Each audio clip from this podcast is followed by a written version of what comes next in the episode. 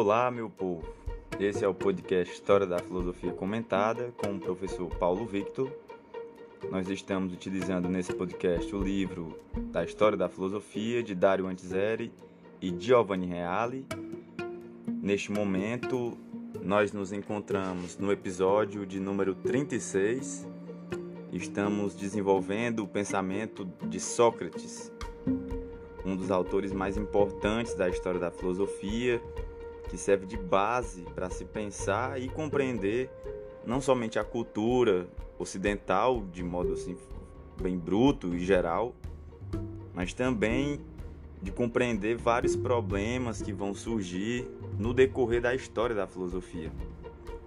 Hoje, novamente, nesses episódios sobre Sócrates, nós estamos trabalhando a partir de dois tópicos sempre.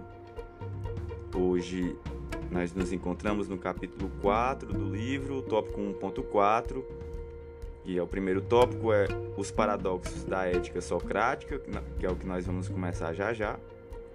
E depois vem o segundo tópico, 1.5, a descoberta socrática do conceito de liberdade. Então, esses não são os últimos episódios ainda sobre Sócrates, ainda vamos dar prosseguimento. Gostaria de agradecer todos as reproduções que vocês estão acompanhando, algumas pessoas estão me dando feedback. Isso é muito legal. Espero que estejam gostando, espero que esteja colaborando com os estudos filosóficos de vocês. Então vamos lá, de início, os paradoxos da ética socrática.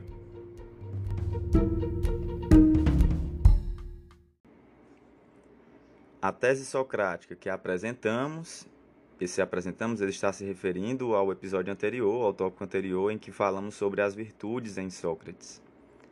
Implicava duas consequências que foram consideradas muito mais como paradoxos, mas que são muito importantes e devem ser oportunamente classificadas.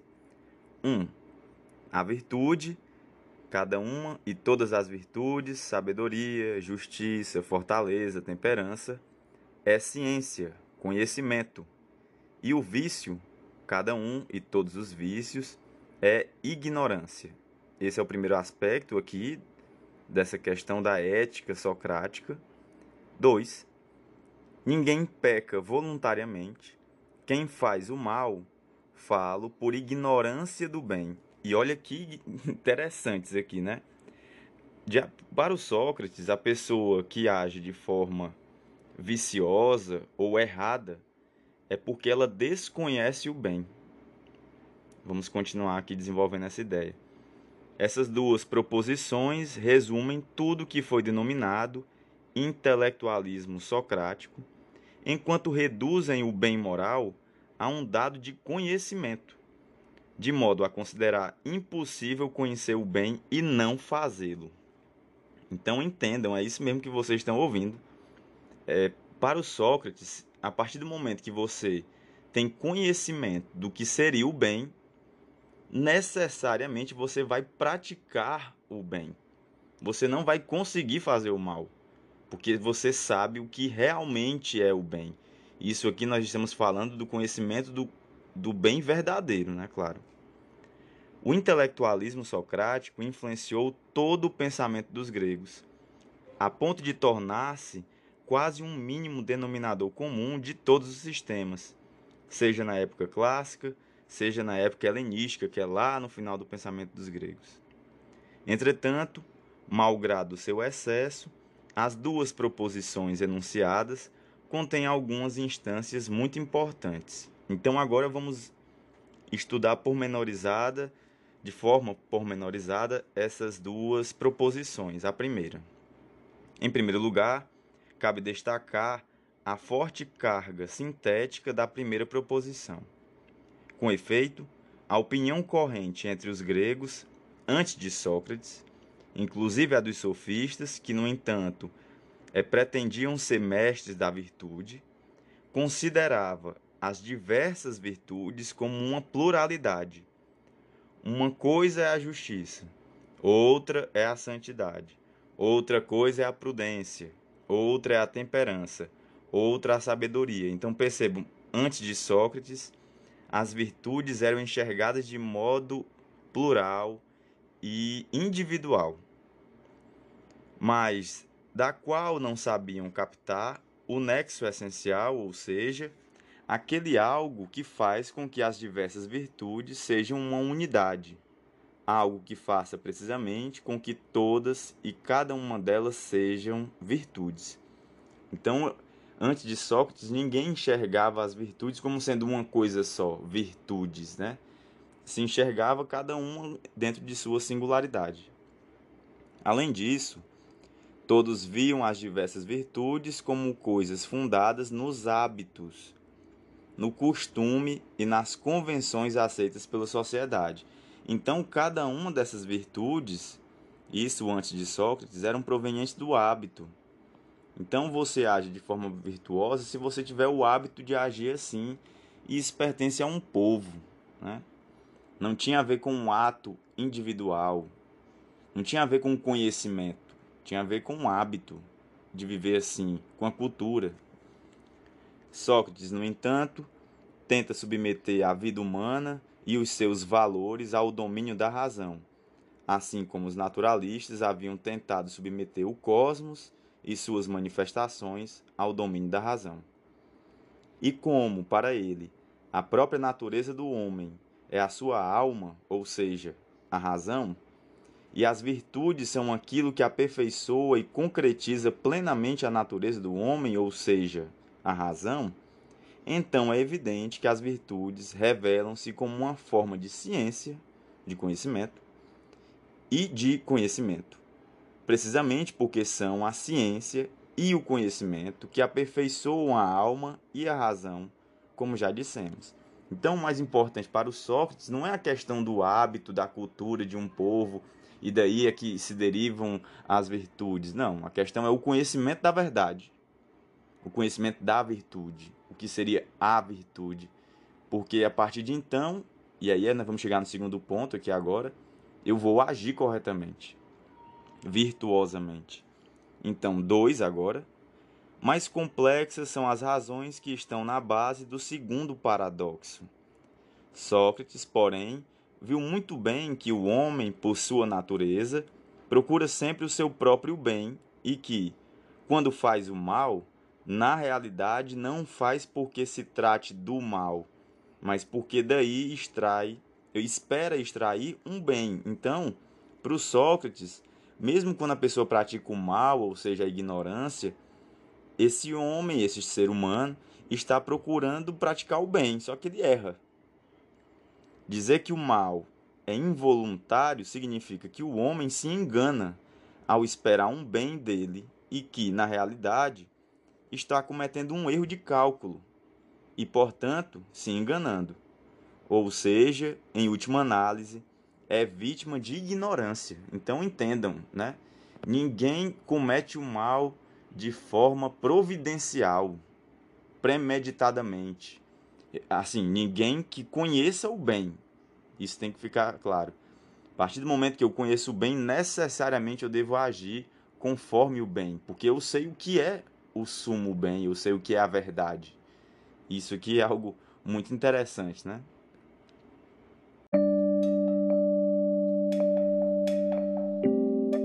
Ora, Sócrates tem perfeitamente razão quando diz que o conhecimento é condição necessária para fazer o bem.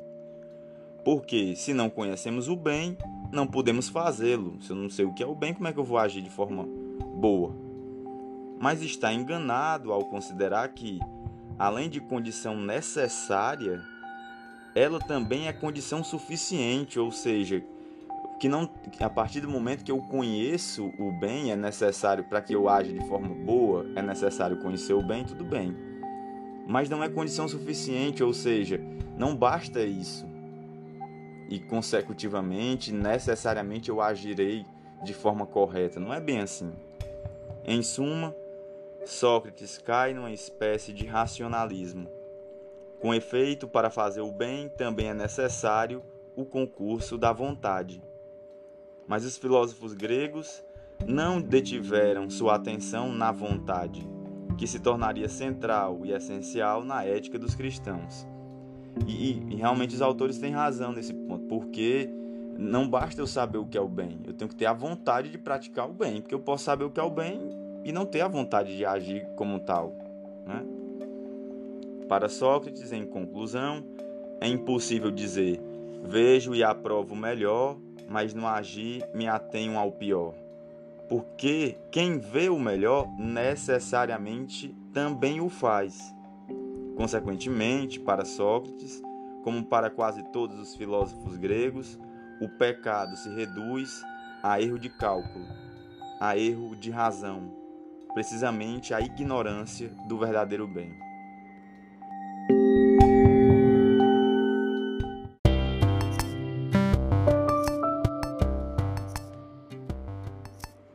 Ponto cinco a descoberta socrática do conceito de liberdade.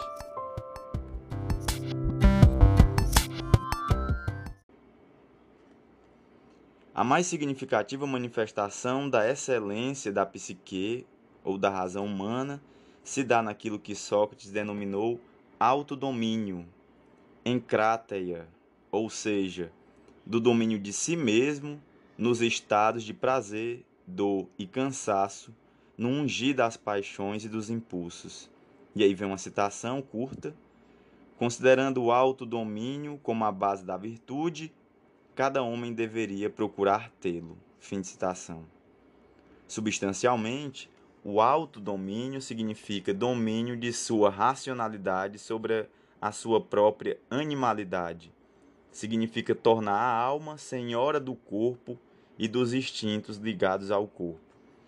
Bem, nessa parte aqui, falando de liberdade, percebam como existe novamente uma centralidade na questão da racionalidade, do intelecto em relação ao corpo e o corpo como instrumento, né? A gente falou sobre isso, ou seja, a, a, a racionalidade deve dominar, ter domínio sobre o corpo e mais, não se deixar influenciar pela animalidade do corpo. Consequentemente, pode-se compreender perfeitamente que Sócrates tem identificado expressamente a liberdade humana com esse domínio da racionalidade sobre a animalidade. O verdadeiro homem livre é o que sabe dominar os seus instintos. O verdadeiro homem escravo é o que, não sabendo dominar seus instintos, torna-se vítima deles. Então, novamente, reforçando esse argumento, né? A liberdade seria o domínio sobre o corpo. A liberdade seria o domínio da racionalidade sobre os instintos. E, e dá para começar a perceber aqui quanto esse pensamento ele vai influenciar o cristianismo, por exemplo, que vai surgir muito tempo depois. Mas percebo como já existe uma, uma, uma relação argumentativa, né, no caso, estreitamente ligado a esse conceito de autodomínio e de liberdade, encontra-se o conceito de autarquia, isto é, de autonomia. Deus não tem necessidade de nada. Então, por que, que Deus não teria necessidade de nada? Porque se necessita, falta. E se Deus é perfeito, no caso, não falta nada. Então não tem necessidade de nada. E aí, isso seria a perfeição. Né? E o sábio é o que mais se aproxima desse estado, sendo, portanto, o que procura ter necessidade apenas de muito pouco ou de quase nada, né? Porque, como eu acabei de falar, necessidade é falta, é imperfeição. Com efeito, para o sábio, que vence os instintos e elimina todas as coisas supérfluas, basta a razão para que viva feliz. Então, percebo como estamos começando a chegar no conceito de felicidade. Eu tenho que utilizar a minha liberdade, liberdade da racionalidade, aqui no caso, sobre o corpo, porque senão eu, eu estarei preso aos instintos. E com isso eu posso alcançar a felicidade. Como foi justamente ressaltado, estamos aqui diante de nova concepção de herói. O herói, tradicionalmente, era o que é capaz de vencer todos os inimigos, os perigos, as adversidades e o cansaço externos. Lembrem de Hércules, por exemplo, né? E os desafios que Hércules teve que enfrentar. O herói agora aqui socrático é outra coisa. É uma outra concepção de herói. Já o novo herói é o que sabe vencer os inimigos interiores. E aí vem uma citação do Yaga: Somente o sábio que esmagou os monstros selvagens das paixões que se lhe agitam no peito é verdadeiramente suficiente a si mesmo. Ele se aproxima ao máximo da divindade, do ser que não tem necessidade de nada.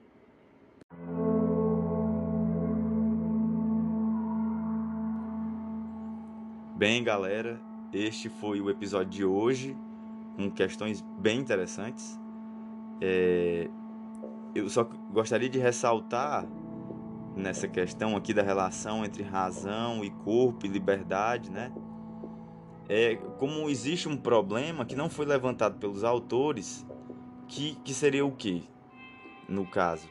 É porque quando, quando Sócrates fala que a partir do conhecimento da, da, da bondade, do bem, eu necessariamente vou agir assim, parece que se tira aqui a possibilidade da liberdade da escolha de agir contrário ao bem.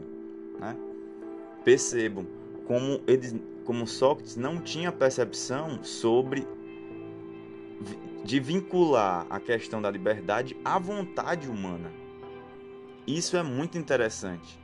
Parece que liberdade aqui no caso seria seguir o fluxo da virtude, ou seja, seguir o fluxo da essência da, das próprias coisas. Enquanto que o erro, né, seria o desvio, o desvio dessa virtude. Então, mas em última instância, como isso seria uma liberdade, né? Porque eu tenho a liberdade de seguir a minha própria essência, a minha natureza, de não escapar dela. Na verdade, é como se eu tivesse que ter conhecimento do fluxo necessário das coisas nesse sentido, né?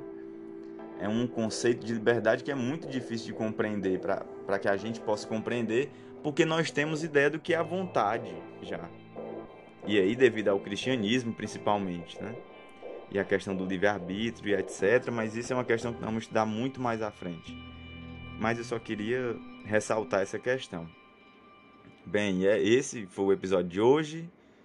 Espero que vocês tenham gostado.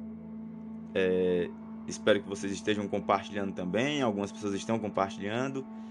E com quem se interessar por filosofia, para algum amigo ou familiar que, que acha interessante este tema especificamente também pode ser.